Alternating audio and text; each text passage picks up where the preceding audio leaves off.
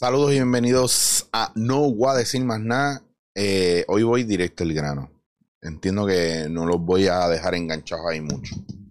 Pero quiero aprovechar a darle un beso y un abrazo a través de este medio a esas personas que quiero un montón que están en Barcelona. Eh, en especial tengo una amiga que quiero un montón con la que bebo mucho café. que la hecho de menos, cumple el mismo día que yo. Y ella es mayor que yo, pero ella dice que yo soy más viejo que ella. Bueno, yo digo que soy más viejo que ella. Y nos reímos mucho y hablamos mucho y profundizamos mucho. Y una de las cosas de las que me gustaría hablar hoy es de, de esas amistades especiales que uno tiene, que son la vida y que son el mundo, y cómo tenemos que empezar a limpiar nuestro entorno y a quitar de nuestra vida a la gente que nos roba energía, a la gente que nos roba, eh, ¿verdad? Ese espacio, porque nosotros lo permitimos. Déjenme explicarles algo. Eso que dicen de cuando usted tiene una situación con alguien negativa y te dicen, ah, tienes que aprender a escoger tus amistades, por eso es que yo no bla, bla, bla, por eso es que yo no, mira, nadie sabe lo que hay. Hasta que la cosa no sucede. Usted no sabe lo que usted tiene en su casa hasta que usted no lo usa. Usted no sabe cuán bueno es a lo mejor algo que usted tiene en la nevera hasta que usted no se lo come. Y cuando pasa el tiempo, si no se lo come cuando es, también eso puede afectar.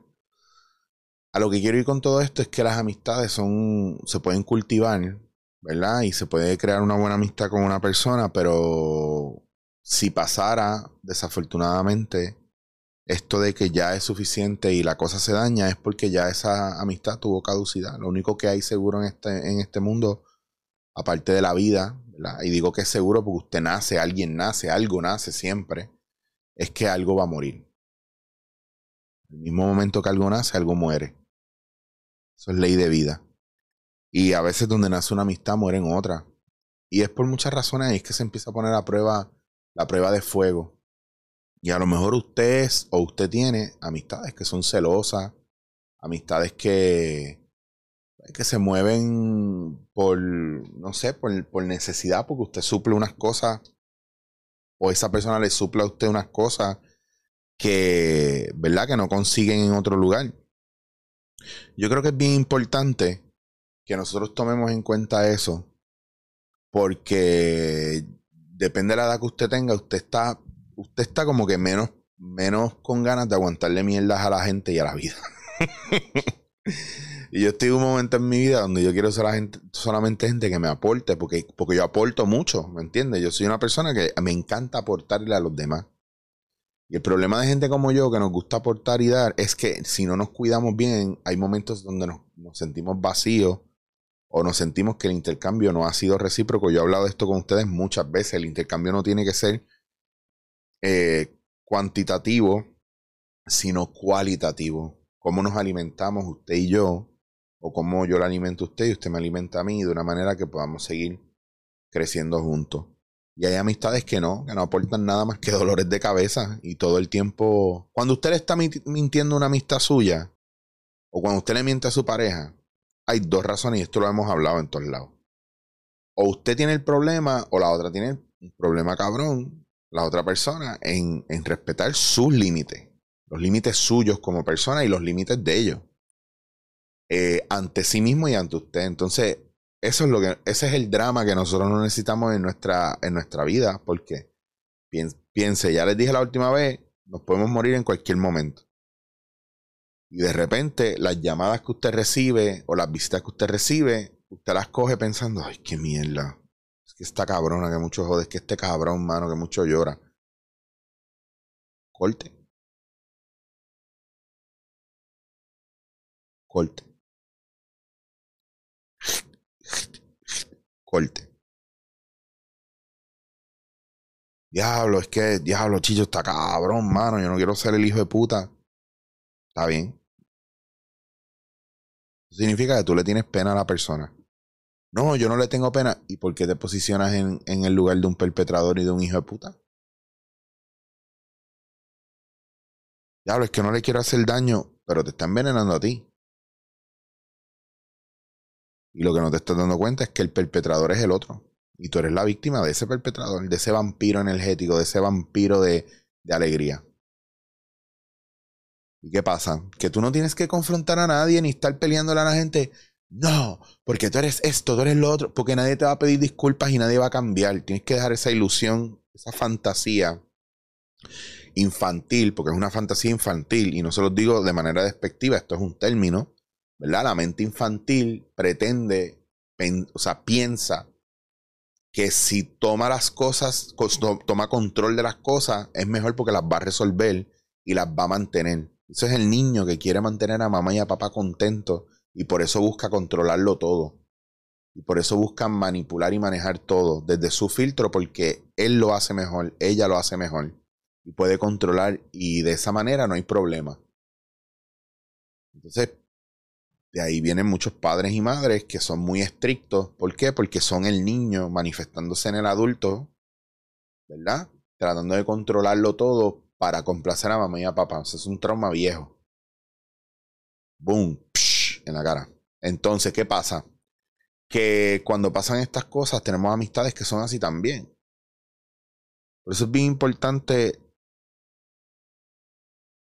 mirar todas estas cosas porque lo que queremos alrededor de nosotros gente que nos aporte, gente que cuando miremos o pensemos en esa gente, nos da hasta energía. Tú cierras los ojos y piensas en esta persona y te da energía. Como si se materializara frente a ti y te diera luz y movimiento. Y cada vez lleno más, más mi vida de gente así. De la misma manera que hago el ejercicio, que lo puedo hacer con ustedes cuando ustedes quieran es más, des una oportunidad. Cierre los ojos un momento ahora. Cierre los ojos un momento. Permítaselo. Permítase cerrar los ojos. Imagínase que usted está en medio de un. De, de la nada. Todo se ve negro y oscuro y usted está en el mismo medio.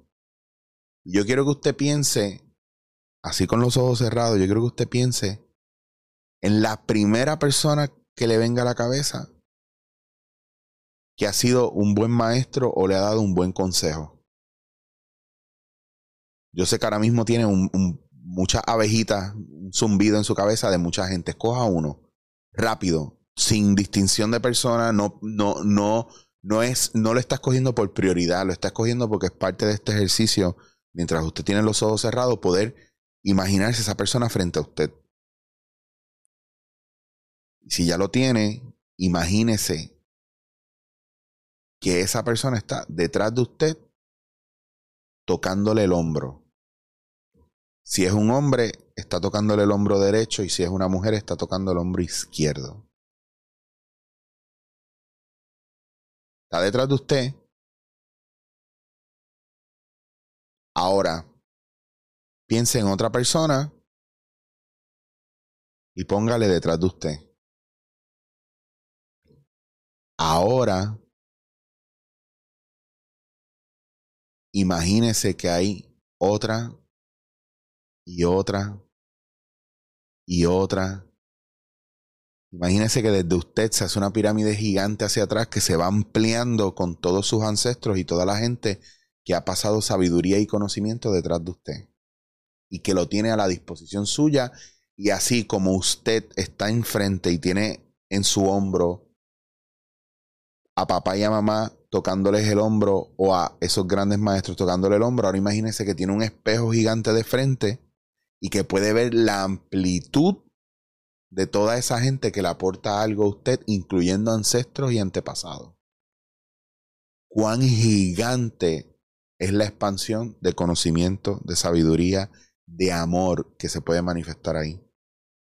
Pues acuérdese de eso cada vez que usted se vaya a lanzar a algo nuevo, cada vez que usted se sienta deprimido, cada vez que usted sienta que el, camino se le acabó, que no sabe para dónde ir, invoque, convoque, solicite, pida a esa energía que si tienen favor con usted, que le brinden sabiduría, conocimiento, amor, para usted moverse hacia lo próximo. Y si eso próximo es cortar con esa gente que le roba, esa gente que le quita, porque no tiene que ver con que la otra persona esté de acuerdo con que es así, la otra persona no lo va a aceptar. Por eso mucha gente es narcisista y egocéntrica. Y eso es uno de los character traits de esta gente que no van a aceptar nunca que le están haciendo un mal a usted. Pues entonces no busque el, el que le pidan perdón, no busque el que lo reconozcan. Busque usted moverse y usted no tiene que dar explicaciones. Y, y le van a tirar la mala todo el tiempo. Si usted se aleja y le tiran la mala, eso ya le confirma todo. Hay un dolor de esa gente que tienen que manejar. Usted no tiene que salvar al mundo entero. Porque hay amistades que drenan. Y el amor que te ofrecen no es amor real, viene escondido con una deuda. Como me pasó con un chef en Puerto Rico que me invitó a comer a su restaurante. Literalmente me invitó a comer a su restaurante. Se sentó conmigo en la mesa a comer. Me dijo, prueba esto, prueba esto, comió esto, comió lo otro. Ah, ¿quieres vino? Pum, pum, pum. Y nosotros hablando, pasando cabrón.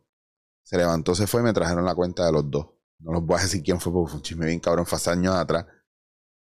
Se lo dije, eres cabrón, avisa. Pero tú no sabes si yo tengo chavos para pagarlo o no.